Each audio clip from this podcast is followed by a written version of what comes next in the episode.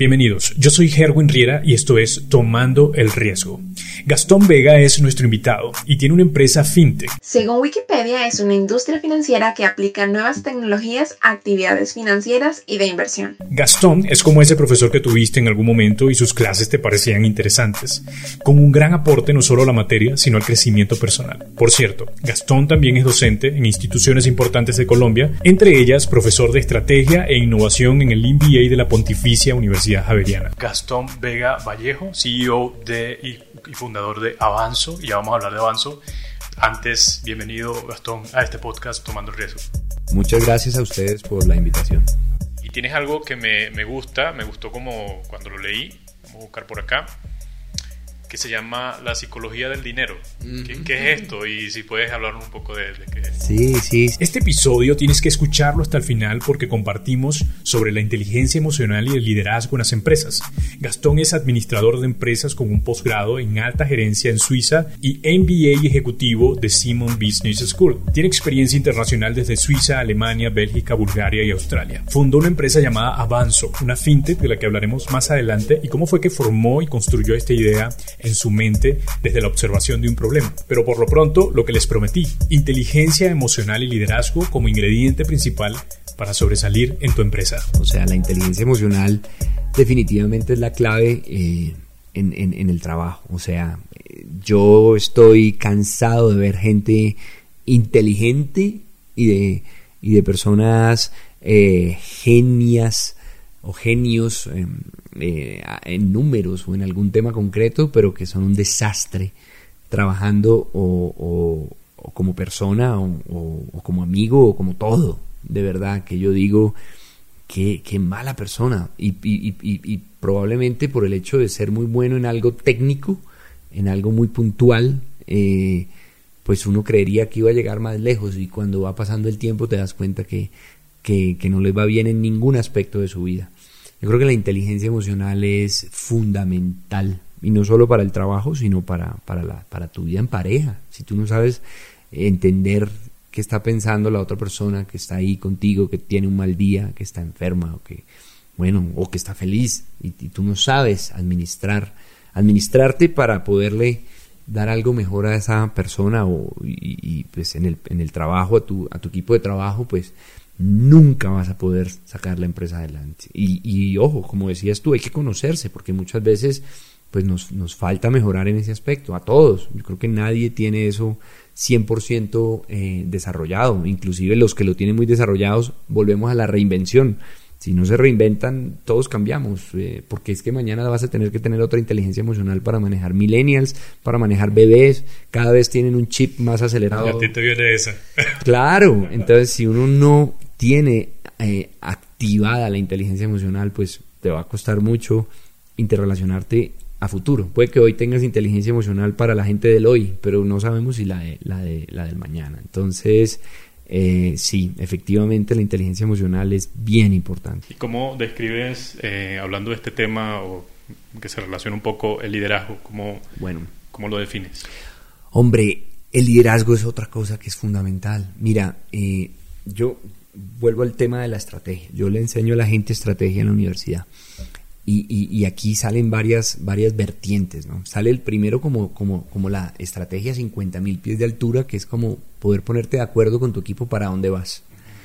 Y eso es muy difícil. Uno cree que es fácil, pero es muy difícil. Pero digamos que lo logras. Eh, después viene la ejecución. Eh, inclusive Porter dice que la, ejecución desayuna estrategia, como quien dice, la ejecución es lo verdaderamente importante. Entonces ahí tenemos varias herramientas como para un poquito enseñarle a la gente cómo debería manejar a sus equipos, eh, manejar procesos, métricas, talento, eh, organigramas. Eso es parte de lo que es ejecutar. pero hasta ahí, según la teoría de estrategia, pues listo, tienes la estrategia a 50.000 pies de altura, tienes la gente, pues que ya sabe qué tiene que hacer en el día a día. Pero, pero yo le agregué a eso una cerecita a ese pastel, y se lo digo a mis estudiantes, y es el liderazgo. Y si tú te pones a ver las grandes compañías que han logrado, digamos, llevar la empresa a otros niveles, no solamente tienen la visión estratégica no solamente ejecutan, sino que también tienen grandes líderes dentro de la organización. Eso para mí es lo que hace toda la diferencia. Inclusive yo hablo muchas veces del caso de General Electric. General Electric fue muy, muy, muy, muy, muy poderosa en otra época y, todo se atribuye al liderazgo de Jack Welch, este CEO que durante muchos años fue el CEO más destacado eh, a nivel mundial. Y, básicamente tú te pones a ver este caso de General Electric y el tipo era un genio articulando la estrategia, ejecutando la estrategia, pero lo que más lo, lo hacía resaltar era el liderazgo. Son personas que siempre tienen esa actitud de dar esa milla extra siempre tienen las ganas de conocer un poco más, la curiosidad de aprender cosas nuevas y, definitivamente eh, ese tipo de gente es la que hace toda la diferencia. Me di cuenta por allí, escuchando un podcast, que ibas a estar solo un año en Suiza y te quedaste 11 años. ¿Cómo es eso? Y lo, que me interesa también es saber qué, qué enseñanza te queda, no sé, de todo este viaje que, que, tuviste, de toda la experiencia que viviste por allá Hombre, pues mira, qué, pregunta más, más curiosa. Pocas veces eh, me la he hecho a mí mismo. Eh, pues te cuento que yo no sé por qué siempre he tenido mucha curiosidad por, por viajar, por conocer nuevas culturas. Yo me fui de intercambio a los 16 años a Nueva York y quedé con, llamémoslo, con el bichito de volver a, a tener ese tipo de experiencias. Tuve la posibilidad en el 99 de irme a hacer una práctica en Alemania, en Siemens, y, digamos que ahí pude aprender alemán porque tenía un, alemán muy, muy básico eh, y pues quedé entusiasmado con volver a Europa eh, a, seguir pues aprendiendo de esa cultura o esas culturas tan, tan maravillosas. Cuando regreso a Colombia aplico una beca y sorprendentemente uno de los requisitos era hablar alemán creo que en esa época, año 2000, eh, en mi universidad no había muchas personas que nos estuviéramos graduando que habláramos alemán. Tuve la posibilidad de aplicar y me la otorgaron a mí. Entonces ahí empezó, digamos, este viaje, este viaje que yo digo que era de un año y terminó en 11, porque era inicialmente para hacer un posgrado. Ahí, ahí, ahí donde empieza yo creo que uno a, a forjarse el futuro y aprovechar oportunidades, porque cuando llegué a hacer ese posgrado, tuve la posibilidad de hacer una, práctica empresarial en otra compañía muy parecida a Siemens, que se llama ABB. Y resulta que, pues haciendo esa pequeña práctica, eh, empecé como un poquito ahí con, con, el, con la garra y el entusiasmo y, y dije, hombre, qué bueno sería si esta práctica la extiendo. Y entonces finalmente logré convencerlos para que esa práctica de seis meses se volviera un proyecto, entonces ya empezaba yo a superar el primer año allá. Y fue muy curioso, fue un proyecto, inclusive aquí hago un paréntesis sobre cómo era el e-commerce en el año 2000 y cómo iba a ser a futuro. Que por cierto, si, si vemos los resultados de mi proyecto hace ya 22 años, creo que nadie hubiera pronosticado todo lo que se venía. Creo que lo más cercano de lo que hablábamos era de implementar ERPs y hacer pedidos, em, digamos, en tiempo real en, en, los grandes retails, pero más allá de eso, nadie se imaginaba todo lo que iba a traer Internet. Em, y bueno, termino este proyecto, esta práctica. Curiosamente, Alstom, otra multinacional francesa, compra una división de ABB muy grande, que era la generación de electricidad donde prácticamente ABB tenía el 20% de las plantas eléctricas del mundo y llega Alstom y compra esa división em, y, requerían personal, requerían personas eh, capacitadas para, para digamos, en, un, en, una ciudad pequeña donde yo vivía, pues tener cientos de ejecutivos de, la noche a la mañana y pues digamos que ahí dije, bueno, aquí está mi oportunidad de poder quedarme acá en Suiza trabajando como, como ejecutivo en estas grandes multinacionales fue para mí, yo creo que como cumplir un primer sueño, porque fue muy bonito ver cuando me contrataron y, me consiguieron la visa de trabajo y me empezaron a entregar un montón de responsabilidades que para mí eran impensables, manejar presupuestos de centrales eléctricas en Asia, después en España, después en Colombia, y, y, yo pues a los 21 años, 22 años dije, hombre, ¿en qué me metí? Fue obviamente muy duro, no te lo voy a negar, fueron muchas trasnochadas, porque pues No era solamente el hecho de, trabajar en el área financiera, sino también em, trabajar en alemán, trabajar en inglés. Y, bueno, pues sí, en un ambiente muy diferente al que hubiera sido estar uno acá, llamémoslo, apadrinado por sus amigos y sus familiares. Hombre, como, como inmigrante, te puedo decir que me sentí muy bien en Suiza. La verdad, cuando llegué allá todo el mundo me decía, no, los alemanes y los suizos son complicados, son psicorrígidos, son racistas, son de todo. Pero yo creo que eh, la verdad, el mundo eh, te da lo que tú le das. Yo siempre fui una persona muy, muy acogido a las normas suizas. Yo creo que de los, de todos los compañeros con los cuales trabajábamos allá, yo era probablemente el único que muy rápidamente no solo hablaba alemán, sino suizo-alemán. Entonces, eh, eso los suizos lo veían con muy buenos ojos. Los suizos se sentían como que, wow, este muchacho está haciendo el esfuerzo por hablar no solamente alemán, sino suizo-alemán. Yo también rápidamente me metí a conocer su país a fondo, su cultura a fondo. Y, yo creo que eso la gente lo valora. Tu cultura ya la conoces, ya la has disfrutado, la vas a volver a disfrutar. Pero cuando te abres de verdad a conocer la otra cultura, pues te estás llenando de información completamente nueva y, eso es lo que te va a hacer diferente. Entonces, creo que eso es bien importante. Una, gran enseñanza. Eh, Gastón, ¿vas a ser padre ahorita en marzo? ¿Cómo te parece? Eh, justo en dos meses voy a ser menos, ya, ya, es que inclusive me están diciendo que puede ser a partir de de, sí, de muy pronto, dos semanas. Entonces, esta sí que va a ser la gran experiencia de mi vida. O sea, la verdad yo cuando he viajado, cuando he trabajado, estudiado, he hecho muchas cosas, pues siempre como que son cosas que afrontas como con mucha naturalidad porque dices, bueno, ¿qué es lo peor que puede pasar? Pero en este caso, pues una vida, un, ser que viene al mundo y que, tú vas a ser el responsable de, de, eso, eh, eso sí me tiene un poco como llamémoslo, en un asombro eh, muy curioso, un asombro que a veces te pone nervioso, a veces te pone ansioso, a veces, pero, pero, pero en general siempre, pues feliz y con ganas de que, de que llegue rápido Emilia al mundo. ¿Cómo se va a llamar? Emilia. Emilia, muy bonito. Y, Gracias. Y que esto, pues, de, de alguna manera tienes que invertir, pero la inversión que tienes que hacer es totalmente distinta y muy, muy interesante, muy emocionante. Y me imagino que también es un reto para ti. El más grande, creo. Así es. Bueno, eh, vamos a, conversar un poco de, de, Avanzo. Eh, dime, ¿qué, es este, ¿qué, es esta empresa y, cuál es su función? ¿Cómo funciona el plan de negocio?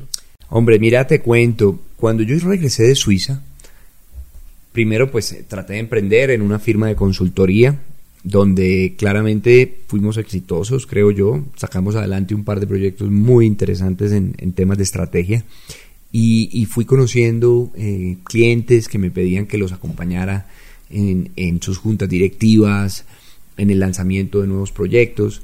Y uno de esos fue, eh, llamémoslo, el recaudo de Transmilenio. Todo ese proyecto eh, que, que, aunque parezca una tontería, Transmilenio es uno de los sistemas de transporte masivos eh, más, yo no, yo no sé si decir sofisticado, pero, pero sí, sí, tiene, sí tiene unos componentes muy interesantes, porque para darte una idea, no todas las ciudades tienen, ciudades de 10 millones de personas, tienen un sistema de buses. Casi todas esas grandes ciudades tienen un, un metro instalado. Acá, digamos, pues por la naturaleza económica que teníamos hace unas décadas, pues decidieron empezar, por lo menos empezaron con algo que eran los buses. Y pues la verdad, desde el punto de vista de eficiencia, ha sido bastante eficiente. Y, y hasta el punto que aquí pues han, venido eh, asiáticos, mexicanos, brasileros a aprender un poco del tema. O sea, eh, no, no, estoy tampoco diciendo que es que pues eh, es el non plus ultra, pero sí te puedo decir que, que para la relación costo-beneficio pues fue una solución bastante curiosa. Y, y, una de las cosas interesantes que tiene es que ahora están integrando todos los buses de la ciudad. Estamos hablando de pasar de treinta y pico de mil buses que había a solamente 12 mil buses, o sea, sacaron un montón de buses viejos, oxidados, que que, contaminaban y que tenían una, un agravante que era la guerra del centavo porque nadie ponía orden. Entonces parecía, mejor dicho, las calles de Bogotá parecían una Fórmula 1 de buses y ahora encuentras un sistema articulado eh, con una sola tarjeta. Implementar eso fue uno de los, de los pues mejor dicho, fue el gran reto que tuve al regresar de Suiza con un equipo obviamente que tenía, por ejemplo, a, los coreanos del G como proveedores tecnológicos y al IFC eh, como gran eh, prestamista, financiador de este proyecto, eh, o sea que era un proyecto de talla mundial. Cuando me meto en ese proyecto, encuentro que uno de los grandes retos que tenía era conseguir dónde recargar la bendita tarjetica. Porque esa tarjetica ahí donde la ves, claro, es muy fácil recargarla en la red de Transmilenio pero no todo el mundo está cerca de una red de Transmilenio. Entonces, ¿cómo haces para que la tienda en el barrio pueda darte acceso a, una recarga? Entonces, ese fue un reto muy bonito y obviamente pues eh, buscamos aliados con, de redes de recarga y de cajeros que nos ayudaron a resolverlo, pero, pero sí me metí muy a fondo en eso. Yo pues sobre todo recién llegado de Suiza fue casi que para mí una aventura irme a recorrer todos los barrios de Bogotá eh, para ver qué hacíamos, porque pues no todos eran iguales y, unos eran más fáciles que los otros. Y una cosa que me encontré era que todos los tenderos me decían, no, yo no puedo recargar eso. Yo le decía, bueno, ¿qué te falta? No, no tengo datáfono, o POS, como lo llaman los, los americanos, puntos de, de ventas. Entonces yo le decía, bueno, yo te lo consigo. No porque tampoco tengo cuenta en el banco donde vamos a movilizar la plata miércoles, bueno, vamos a buscar alianzas con los bancos. Y, tampoco. Y entonces, eh, al final salía un problema que era el tema del crédito. Ninguno podía movilizar ese dinero o utilizarlo de alguna manera eh, prestado por ellos porque no tenían ellos mismos acceso a crédito. Entonces ahí fue cuando, cuando empecé a escuchar una palabra que se regaba por toda la ciudad y en todas las tiendas, que era el gota gota, el pagadiario. Eh, y, yo dije, ¿qué es eso? Y me fui enterando que el gota gota y el pagadiario básicamente son los bancos de los pobres. Lo que pasa es que eh, desafortunadamente tienen unas prácticas bastante violentas que han hecho que estas pobres personas pues vivan un poco extorsionadas, atormentadas, preocupadas, porque claramente eh, pues, pues la forma como les cobran es a punta de intimidación. Y pues estas personas no tienen plan B porque la banca claramente no ha llegado allá. Hay una realidad y es que pues eh, a mi juicio eh, la banca habla de una penetración que es medida más por la cantidad de cuentas donde la gente deposita su dinero, donde les pagan los salarios a las personas. Pero para mí eso no es inclusión financiera. Yo creo que la verdadera inclusión financiera se da cuando tú le prestas dinero a una persona. Y eso no está pasando con la mayoría de los colombianos y te podría decir latinoamericanos. Entonces, al ver esa realidad, prácticamente que el colombiano de a pie mm, no estaba eh, resolviendo sus problemas financieros con la banca, sino que prácticamente la banca era la informalidad y la informalidad violenta y agresiva que te acabo de contar, pues me pareció muy triste porque yo creo que un país sin inclusión financiera, pues es un país para mí condenado al fracaso.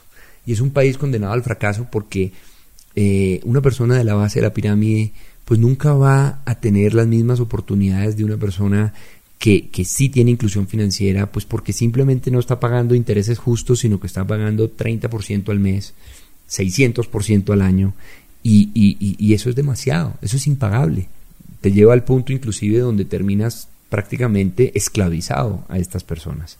Eh, y, bueno, pues claramente por ese motivo, pues nunca vas a poder salir adelante, porque nunca vas a tener esos pesos de más que te van a permitir montar tu propio negocio o, abastecerte de más mercancía o poder negociar con tus proveedores eh, precios más bajos si estamos hablando de una tienda. Al final, eso no se da para estas personas, solo se está dando para las personas que sí tienen la inclusión financiera. Pero estamos hablando de que Colombia y Latinoamérica vive de una economía informal por lo tanto, de entrada le estamos diciendo a todas las personas que de por sí tienen la vida más difícil, que tengan que hacérsela aún más difícil día tras día. Eh, y, con el agravante de, lo que te decía, la violencia eh, y todo lo que eso genera. Entonces, ahí dije, ¿qué voy a hacer? Me gusta, me gustaría poder meterme en ese sector y poder encontrar un negocio que pues obviamente pues para mí sea eh, lucrativo, pero que adicionalmente pueda poner mi granito de arena para ayudarle a estas personas. Y encontré pues eh, plataformas de créditos digitales, ya existían algunas, y en estas plataformas de crédito digitales pues me di cuenta que, que, que tenían un problema, por lo menos para mí, y es que pues para encontrar el modelo exacto donde las personas tú les prestas y te pagan bien, pues tenías que tener un capital muy grande. Y yo en ese momento no lo tenía. Eh, entonces dije, por ahí no va a ser la cosa. Créditos al público de manera abierta, digital, no voy a poder hacerlo. Entonces decidí hacerlo, pero solo a través de las empresas. Entonces me fui empresa por empresa a decirle, oye, ¿por qué no le prestamos a tus colaboradores créditos muy chiquitos? Súper chiquitos, desde 50 mil hasta 500 mil pesos. Pues si, si nos están escuchando de otros países, desde 15 dólares hasta 120 dólares. O sea, verdaderamente pequeñitos, porque la idea no era obviamente llevarlos al sobreendeudamiento, sino más bien eh, ayudarlos a llegar a fin de mes, porque básicamente estas personas no llegan a fin de mes. Entonces, monto ese modelo y me encuentro con una cosa muy positiva, y es que las empresas empezaron a valorar ese modelo, porque a ellos también les convenía que su colaborador esté bien financieramente. ¿A qué me refiero?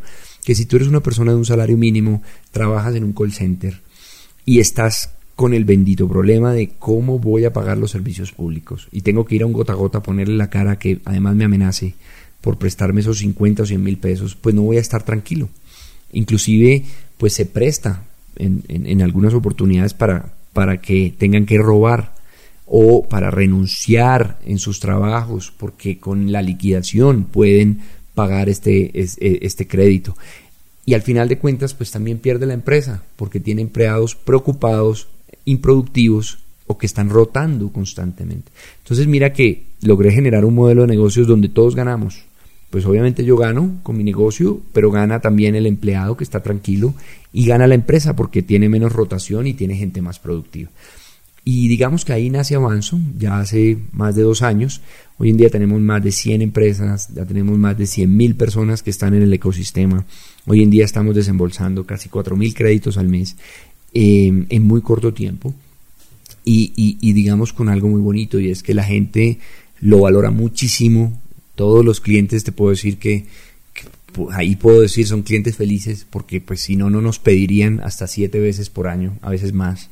Entonces, esa recurrencia te demuestra que, el producto ha sido bien recibido eh, y, como te digo, la gente pues muy pocas veces se está quejando por, por algo, mm, jamás por los costos, jamás por, digamos que si tenemos un problema es de pronto por nuestra propia, eh, llamémoslo, inexperiencia en algunos temas en los cuales pues tenemos que aprender cómo seguir mejorando la experiencia del usuario, pero desde el punto de vista de las necesidades y los problemas que estamos resolviendo, ha sido increíble.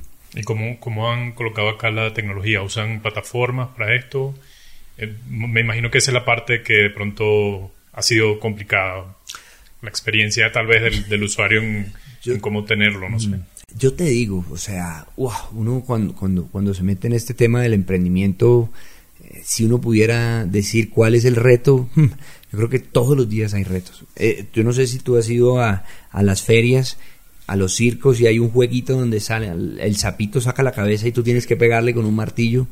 Yo siento que la vida del emprendedor es eso, es coger el martillo y, y, lo curioso es que puedes ir ganando, puedes ir acabando con todos los sapitos y nunca se acaban, nunca terminan, siempre van a salir y van a salir más rápido. Eh, pues así me pasa un poco a mí. Yo te puedo decir, la tecnología Claro, es un reto gigantesco. Al final, las fintech, que es donde yo me muevo, pues son tecnología, son finanzas y son tecnología.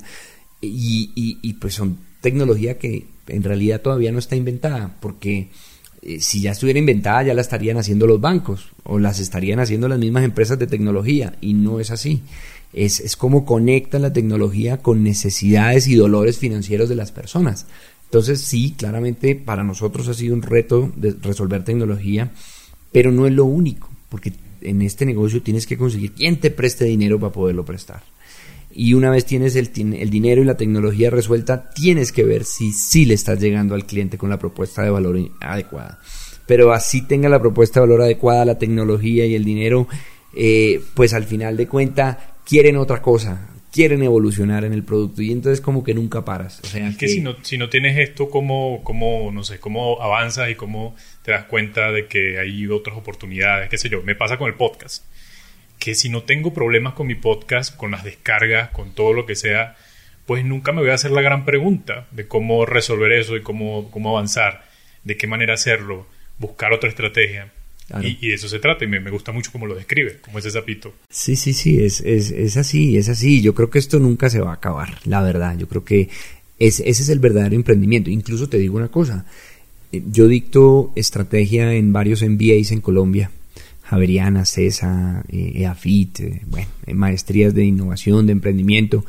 Y, una de las cosas que siempre pongo sobre la mesa es, si tú miras la vida útil de las empresas en el pasado, las empresas exitosas eran empresas de 50, 100 años. Miras, por ejemplo, General Electric, que fue una de las, creo que la empresa más valiosa del mundo durante décadas. Eh, pero eso fue hasta el 2010. Cuando ves en el 2010 que entra la tecnología y la digitalización a transformar el mundo, tú empiezas a ver cómo esas empresas que incluso llevaban cientos de años, como te acabo de poner el ejemplo de General Electric, que venía desde, desde mil 800 creo, con la patente de Thomas Alva Edison, y ves que estas empresas de un momento a otro, pues no todas se quebraron, pero empiezan a aparecer empresas nuevas como Microsoft, como Apple, como Google, el mismo Facebook, y empiezan a volverse las empresas más valiosas del mundo. Uno dice, pero, pero ¿qué está pasando aquí? O sea, estos señores durante 100 años fueron los líderes y cómo es posible que estos personajes en 5 o 10 años se vuelvan los nuevos los nuevos eh, ricos del pueblo, como decimos por ahí, y, todas estas empresas se empiecen a ir al piso. Y, ahí, digamos, la palabra mágica se llama la falta de renovación, eh, la falta de entender las necesidades del mercado eh, para reinventarte y para, y para resolverlas. Y claramente, pues la respuesta estaba ahí, que era a través de tecnología y digitalización e innovación. Entonces, pues, eh, si eso le pasa a ellos, imagínate, con, todo el dinero que tienen, con, la capacidad de conseguir dinero en la bolsa, inversionistas de todo tipo, pues, ¿qué se puede esperar de uno que es un emprendedor que literalmente, pues, está casi que tratando de salir adelante eh, con la alcancía? Eh, es, es, muy complicado, es muy complicado y, como dices tú, pues eh, si, si no encuentras ser mejor que ellos y reinventarte y, entender el mercado más rápido que ellos, pues, pues serás uno más ahí llamado al, a, caer en lo que yo llamo el cementerio empresarial. Interesante. Y, eso, lo que has dicho también, tú, supiste de alguna forma eh, ver el problema y, resolverlo, buscar resolverlo en, este, tu, con tu empresa. Y yo creo que eso, eso es la innovación, ¿no? O sea, ver el problema que otros no están viendo o que lo vieron pero no hicieron nada, resolver, buscar resolver, buscar hacer algo. ¿Cómo, cómo interpretas tú la, innovación? Hombre, mira, lo primero es que hay que desmitificar un poco la innovación. Eh, yo creo que la innovación es lo que yo llamo una autopista de crecimiento. Es como es como, yo no sé si tú has visto en algunas ciudades en el mundo, en Japón, creo que en el mismo México, las calles a veces aparece, o cuando tú vas en la ciudad, en la calle, a veces aparece como una autopista en un, en un segundo piso. ¿Vale? Y tú estás metido en un trancón en México o en, Tokio y de pronto pues ves unos carros que se suben a un puente, pero el puente no es solo un puente, es toda una autopista que va por toda la ciudad en un segundo piso. Yo creo que eso es la innovación, es montarte en una autopista, pero en este caso la autopista no mueve carros, sino que te permite llegar más rápido a resolver ciertos problemas y va a hacer obviamente que la empresa crezca. Entonces es, es, una autopista de crecimiento, pero no es la única. Así como la innovación existe, hay otras que pueden ser, por ejemplo, conocer mejor a tus clientes y, y, y, venderle a través del conocimiento que tienes de ellos un poco más de lo que ya tienes. O que ese cliente o que tú solo identifiques nuevos clientes. O por ejemplo, también puedes entender la forma como te fusionas con otra empresa o haces una alianza. No todo se trata de competir, sino también de competir. Y, y, en fin, o sea, creo que hay muchas autopistas de crecimiento. Lo que pasa es que de las autopistas que tenemos hoy en día, posiblemente es la autopista que te va a llevar más rápido al otro lado. Eh, o sea, si, si de pronto estamos hablando del mismo ejemplo de movilizarte, pues si te montas en un metro, te montas en un bus, claro, te va a ayudar. Pero posiblemente si te montas en esa autopista express vas a llegar más rápido. Por lo tanto, yo lo veo así, yo lo veo como una autopista de crecimiento, pero claramente, pues el secreto está en encontrar la autopista, ¿vale? En, dónde está esa autopista, porque tú puedes saber que en Tokio hay una autopista de estas, pero si tú te, vas por otra dirección y no la ves ni siquiera, pues te vas a tener que meter en el trancón. Eso para mí es la innovación. Y, y, y, en, llevado al mundo de los negocios, pues el secreto está en precisamente encontrar esa autopista para resolverle los dolores de cabeza a, las personas. Muchas veces son dolores de cabeza, muchas veces son cosas que ni siquiera ellos saben que son dolores de cabeza, pero son cosas que una vez la prueben, pues van a decir, wow, me siento mejor. Y, bueno, ejemplos hay muchos. Eh, a mí me gusta hablar el de, el de la música portátil, porque es que en realidad la música portátil no ni siquiera, ni siquiera viene de Apple. Eso viene de antes cuando Sony se inventó el, el Walkman, el Discman, todo eso. Al final ese es, ese es el concepto. Eh, de encontrar cosas que le hacen mejor la vida a los seres humanos. Total. Y para eso, lo que dijiste en algún momento, no recuerdo en qué momento de la conversación, que hay que conocer muy bien a tu cliente, conocer muy bien el campo. Eh, y esto me recuerda a algo que estoy haciendo actualmente que a veces me, me genera dolores de cabeza. Un plan de prospección. Llamar estar pendiente, enviar correos, enviar mensajes, buscar, preguntar.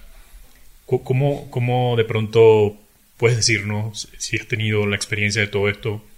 Un buen plan de prospección, de pronto, cómo, aplicarlo. Yo, yo, yo creo que acá aplica muy bien algo que yo le digo a mi equipo comercial y es que muchas veces creemos que el comercial es aquel que, como decimos en Colombia, es muy enredador. Esa persona hábil con, con, la comunicación, que coge a un cliente y le da tres vueltas y, y, y, al final termina vendiéndole algo que la persona de pronto ni necesitaba. Pero, pero la realidad es que eso no es una buena venta. La buena venta eh, es esa venta que se vuelve eh, recurrente, donde al final si logras que el cliente te quiera y quiera volver a comprarte, eh, te busque como primera opción. Y, el punto de partida para llegar allá, a mi juicio, es la disciplina comercial.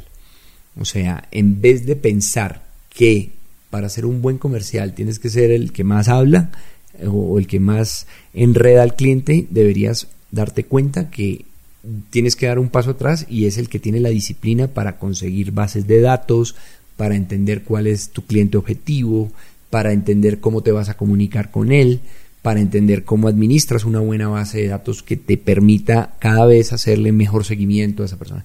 Y si tú te pones a pensar, eso no requiere necesariamente de ciencia, eh, de cohetes, eh, ni de ser el, el que más habla, requiere simplemente de tener disciplina.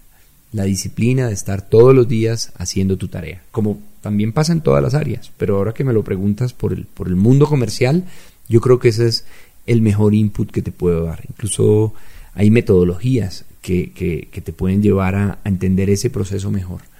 Eh, creo que los comerciales que hemos logrado entender eso y que hemos tratado de aplicar esa disciplina a, nuestra metodología de ventas, sin duda hoy en día estamos teniendo mejores resultados. Qué interesante y, muy valioso de verdad el, el, aporte para mí, seguramente para quien nos está escuchando, nos está viendo y algo que me gusta mucho, que también he leído de, ti, Gastón, es que usa palabras muy interesantes como inteligencia emocional y liderazgo, eh, que son prácticamente el ingrediente principal si quieres sobresalir en tu negocio. Y tienes algo que me, me, gusta, me gustó como cuando lo leí, vamos a buscar por acá, que se llama la psicología del dinero. ¿Qué, es esto? Y si puedes hablar un poco de, de... Sí, sí, sí. Pues mira, la verdad el término no me lo inventé yo. Eh, hay un autor de un libro que inclusive ahora está de moda, inclusive curiosamente es un libro que lleva varios años por ahí dando vueltas, pero, pero ahora lo he empezado a ver acá en Colombia. Y básicamente este autor, creo que se llama Morgan Freeman, eh, empieza a hablar eh, de, cómo los seres humanos, al final de cuentas, tenemos una relación muy fuerte con el dinero. Eh, para bien y para mal, pero tenemos una relación muy fuerte con el dinero. Eh, ¿Qué quiere decir eso? Que si tú miras tu vida después de haber pasado 50, 60 años y miras hacia atrás, va a haber un par de elementos, obviamente, como la familia, como la salud, que van a haber hecho toda la diferencia en ti y el dinero es uno de ellos. Em, ahora, como es tan importante, pues tenemos que relacionarnos bien con el dinero. Y una de las cosas que yo he notado es que la gente en la base de la pirámide eh, de entrada viene con unas predisposiciones frente a él. Eh, a veces les ha tocado sufrir tanto que lo ven como, como casi que si ellos no fueran merecedores de él. Y de verdad, lo que hablábamos al inicio, pues la falta de créditos, etcétera, pues sí ha sido para ellos un, un tema muy complejo. Entonces, yo trato de dar algunas charlas. Eh, una de las cosas que yo hago cuando llego a una empresa a ofrecerles avanzo es precisamente eso. Vamos a educar a tu gente. Vamos a, hacer que las personas alimenten la mente, no el bolsillo. Porque si tú les das un crédito, obviamente les estás dando algo que probablemente nadie más les había dado y les va a servir. Eh, pero también tienes que enseñarles para que la próxima vez lo hagan de mejor manera lo hagan con mejores tasas, de pronto ni siquiera lo hagan porque no lo necesitan.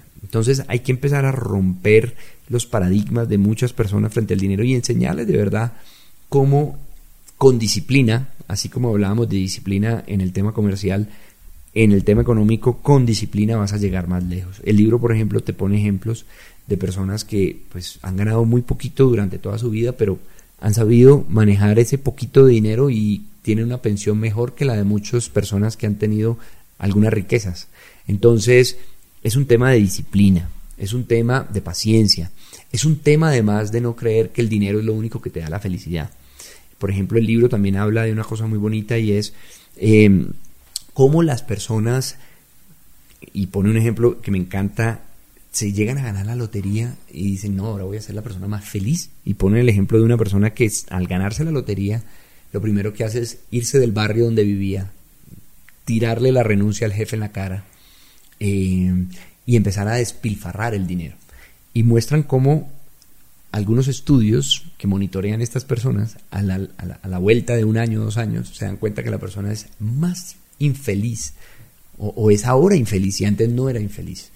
Y, y la razón es porque se van del barrio donde eran felices, salen del trabajo y pierden un propósito, y empiezan a despilfarrar el dinero y su misma familia ya se empieza a desordenar completamente. Entonces, el libro tiene una gran enseñanza y es básicamente el dinero no te hace feliz. Lo que pasa es que te si lo administras bien con esa disciplina que hablamos, vas a ganar tiempo. Y el tiempo sí te da la felicidad, porque el tiempo significa poder compartir más con tus seres queridos, poder hacer más de los hobbies que tienes y muchas otras cosas. Entonces, ese es el truco. Pero mira que si, si entiendes que ahí es donde está el truco, de pronto manejas tu vida diferente. Ni siquiera necesitas ser más rico para poder tener ese tiempo extra. Necesitas ser más organizado. Necesitas ser más eficiente en el tipo de trabajos que te encuentras. De pronto necesitas saber dónde ahorras para poder comprar lo que, lo que te hace feliz y después aprovechar ese tiempo libre para lo que te estaba, lo que te estaba diciendo. Entonces, eh, de eso se trata la psicología del dinero y es, digamos, el primer módulo de todo lo que yo le hablo a la gente cuando llego a una empresa a, ofrecer avanzo, eh, porque hay que romper esos tabúes en sus colaboradores de un salario mínimo y hay que empezar es desde ahí, creo yo, para que se abran, tengan una relación diferente con el dinero y de ahí los vamos llevando a otras cosas como aprender a invertir, como aprender a ahorrar, como hacer un presupuesto, y muchas otras cosas que, tratamos de, socializar con los empleados de las compañías em, para no darles solamente el crédito, sino, como te decía ahorita, pues alimentar mentes y no bolsillos. Claro, va, muy de la mano con la inteligencia emocional, con saber eh, esto de la inteligencia emocional me, me, gusta porque es como de alguna manera eh, poder controlarte, conocerte primero saber qué tienes, cómo eres y poder decir, ok, yo soy así, entonces tengo que tratar de, arreglar este asunto, de, acomodarlo. Y, eso, digamos que es lo que puede mantener a uno estable con una empresa, con un trabajo, con lo que sea. La pregunta que, que, me hacía una vez una amiga, me decía que si, que si era feliz. Y esa pregunta puede ser muy, muy, muy normal, pero cuando me la hizo era como, me cayó fuerte porque no soy feliz. Entonces creo que va mucho también con, con todo esto, ¿no? De la, de la, inteligencia emocional, de saber, saber quién eres, cómo eres, por qué eres así. Y, y por eso me llamaba la atención eso en tu, en tu, lo que enseñas. Sí, sí, sí, tal cual. Has tocado varios temas, ¿no? O sea, la inteligencia emocional definitivamente es la clave eh, en, en, en el trabajo. Pero pero yo le agregué a eso una cerecita a ese pastel, y se lo digo a mis estudiantes, y es el liderazgo.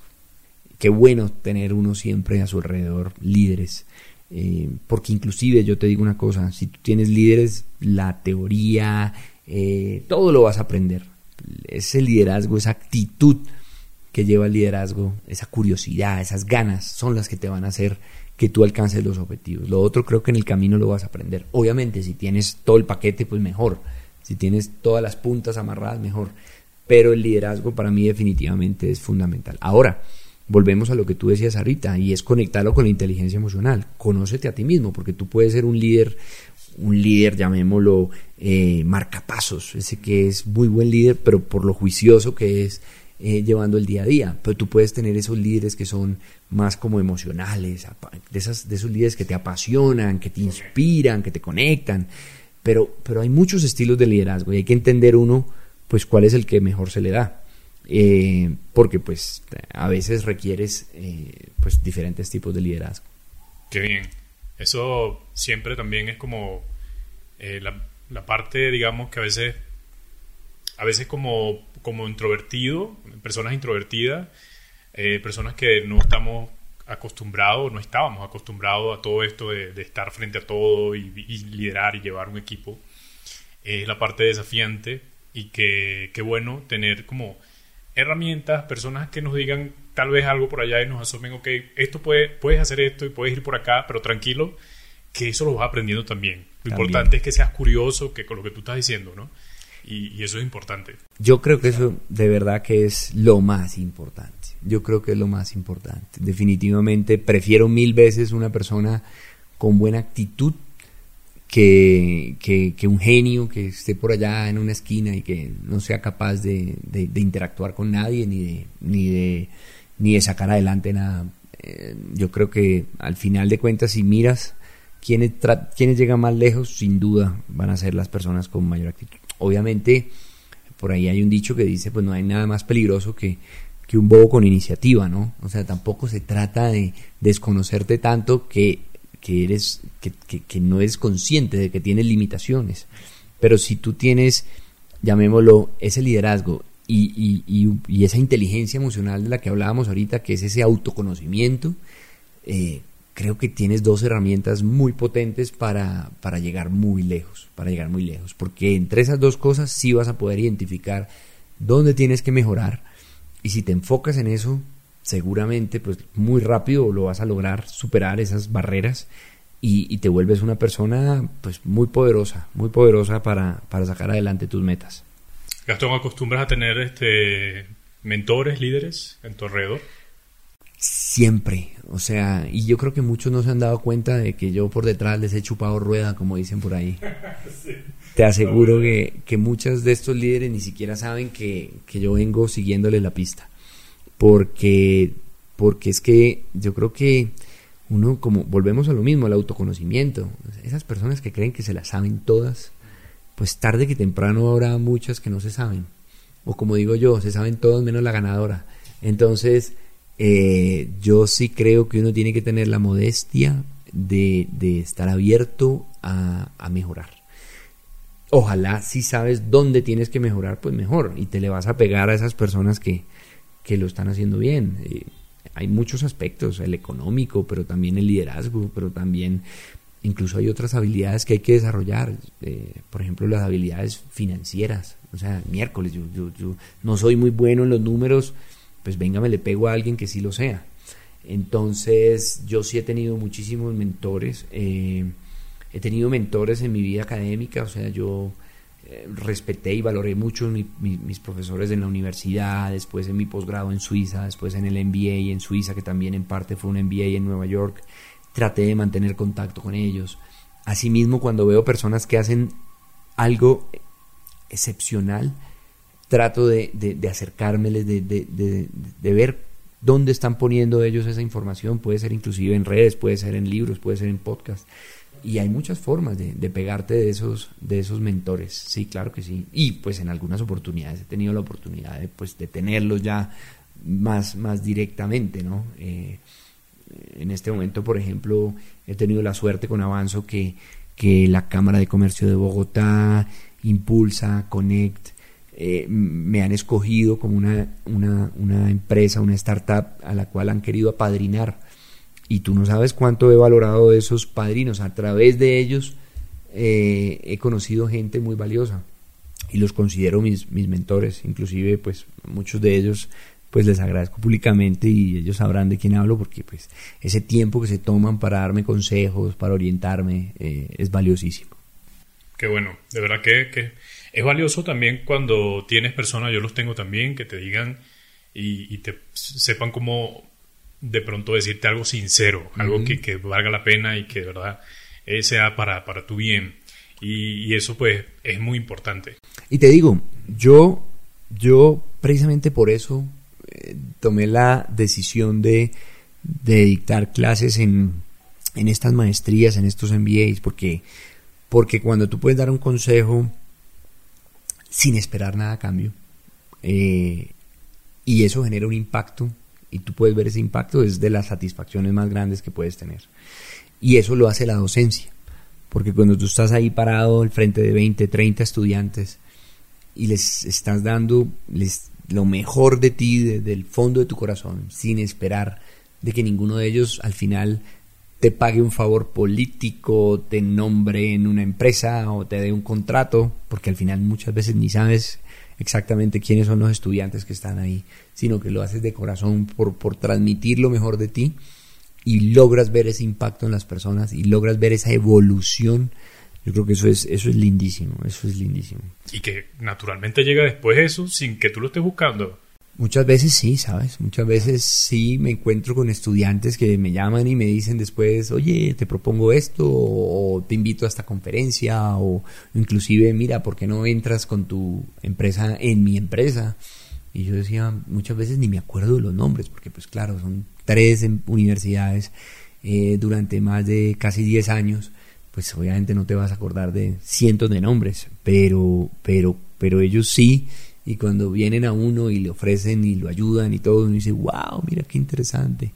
Y si no lo hicieran, pues la verdad, eh, como te digo, el solo hecho de ver que ellos evolucionan, ya, ya creo que, creo que es algo bien interesante. Qué bien. Voy a cerrar con esto, eh, este bloque y entramos al siguiente. Todo el mundo, y creo que también lo escuché en algún momento en tu eh, en un podcast, todo el mundo debe ser emprendedor, todo el mundo tiene esta capacidad? ¿Debería hacerlo o cómo, cómo lo ves tú? No, no, al contrario.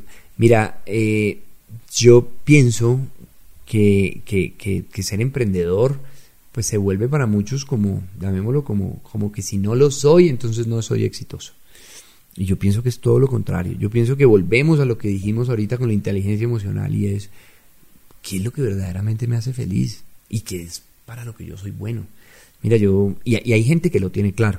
Yo, por ejemplo, tengo amigos que me dicen, a mí no me mueva del mundo corporativo. Soy un presidente, un vicepresidente exitosísimo. Y estoy feliz. Y no tengo que ser el dueño de la empresa para ser feliz. Y digo, qué bueno que esta persona haya encontrado ese camino. Veo otros emprendedores frustrados eh, que, que, que, de verdad que no están siendo felices, están pasándola muy mal y que quizás tendrían mucho que aportar en otros frentes y que quizás los haría más feliz, pero pues por la obsesión y la terquedad de que tienen que ser emprendedores. Entonces yo, yo digo, eh, lo primero es entender uno qué es lo que verdaderamente le gusta. Si te gusta el emprendimiento, ahí sí creo que échate al agua y seguramente con esas ganas lo vas a sacar adelante.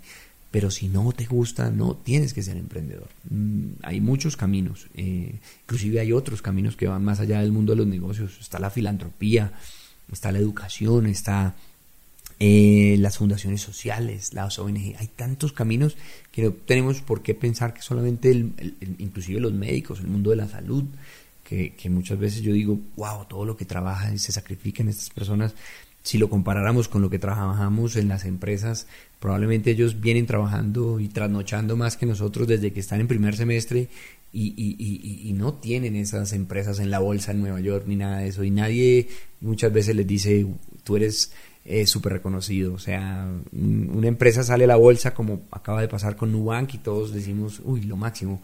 Pero probablemente hay muchos médicos que han hecho y han salvado tantas vidas y se han pegado mil veces más trasnochones que los que se pudo haber pegado Nubank. Y eso no lo estás viendo en la primera página de los periódicos.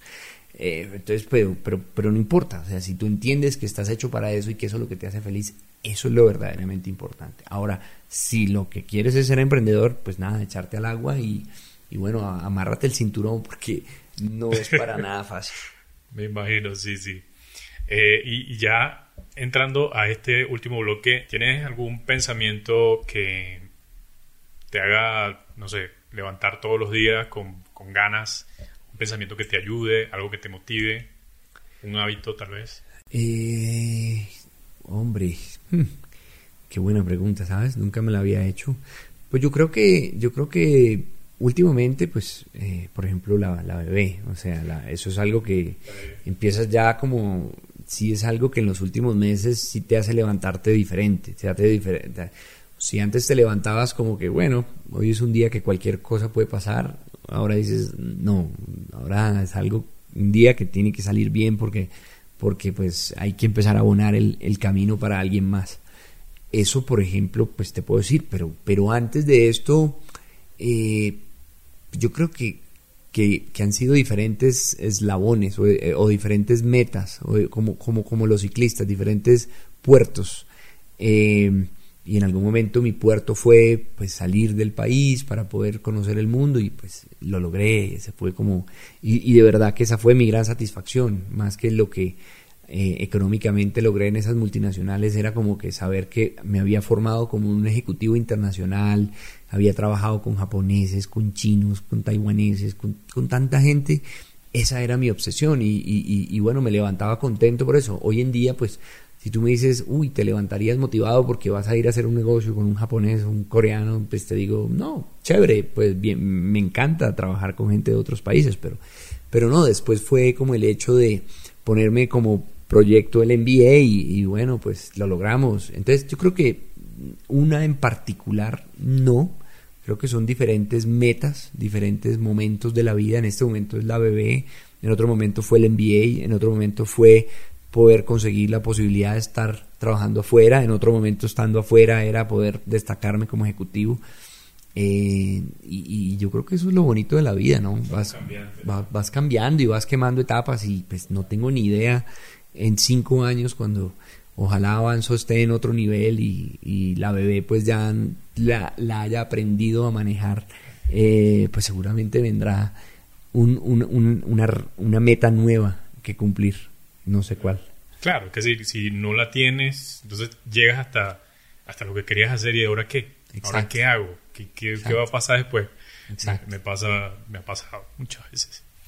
Entonces, qué, qué interesante. Ya nos has dado muchos consejos eh, en todo lo que has hablado y, y, no sé cómo fue que describiste a quienes, de quienes absorbes eh, de su liderazgo, consejo, lo que sea, no recuerdo. Mentores. mentores, no recuerdo la palabra que usaste, pero yo lo estoy ah, haciendo que contigo. rueda. estoy chupando rueda aquí contigo. Sí, sí, sí, Entonces, eh, ya, ya pues esta, esta pregunta que viene seguramente nos ha dado algunos, pero si tienes tres consejos para aquellas personas que están comenzando, tienen una idea de negocio, las personas que simplemente están escuchando, viendo este podcast y dicen, yo quiero hacer algo distinto, ¿qué, qué le dirías? A ver, pues ahí yo creo que son dos preguntas. Eh, lo primero, ¿qué consejo le doy a un emprendedor?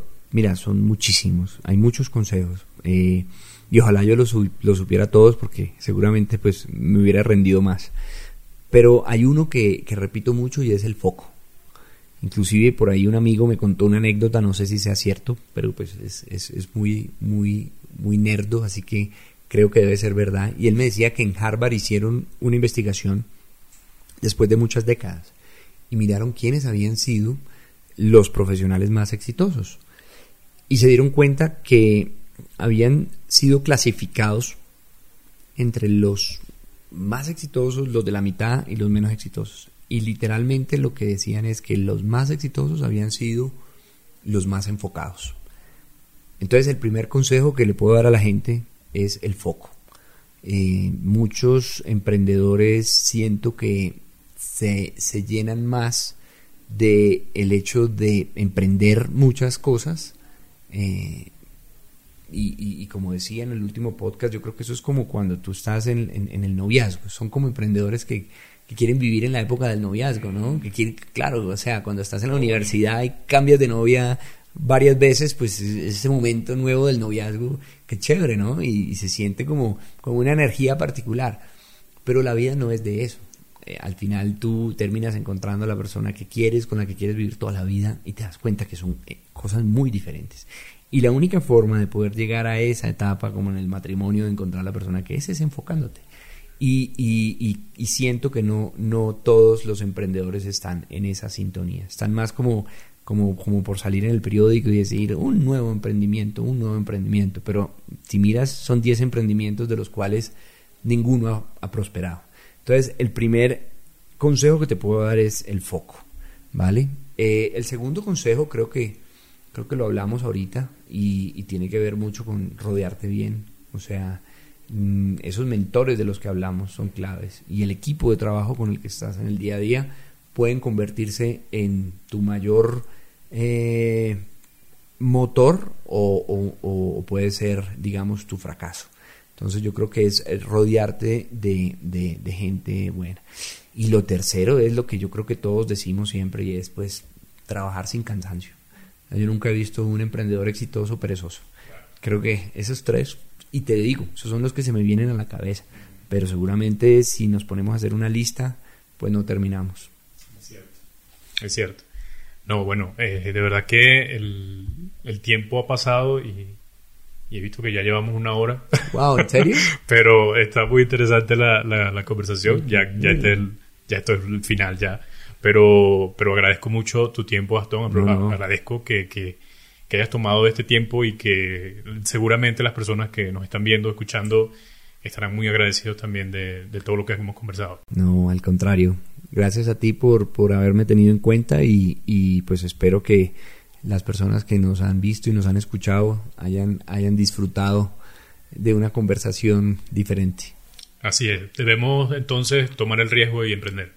Así es, hay que tomar el riesgo. Si eso es lo que quieres, porque repito, no todos quieren ser emprendedores, pero si eso es, ahí sí no pierdas tiempo y hay que dar el paso que, eh, como dicen por ahí, el, el día a día te va mostrando el camino. Muchas gracias. A ti. Amigos, gracias por acompañarnos. He visto que nos pueden calificar en Spotify, así que les pedimos que vayan directamente a esta plataforma. Si aún no nos siguen, pues le dan allí al botón de seguir y luego que escuchen el episodio pueden calificarnos con las estrellas. También lo pueden hacer en Apple Podcast. Nos siguen y nos califican. Creo que esto es una gran ayuda para todo este trabajo que estamos haciendo. Tenemos mucha expectativa y ustedes son los únicos que pueden ayudarnos a seguir adelante. Es un trabajo que hemos realizado con mucho esmero, con dedicación, con mucho muchas ganas. Hemos tenido la oportunidad de hablar con grandes empresarios y líderes y esto ha sido maravilloso, pero también ha sido costoso, aunque estamos felices de hacerlo. Y una forma en que nos puedes ayudar es siguiendo nuestro contenido y calificando, así que te agradezco muchísimo si lo haces. Bien, no me queda más que invitarles también a nuestra página web www.tomandoelriesgo.com. Allí pueden suscribirse a nuestro newsletter y recibir un correo semanal. Un abrazo.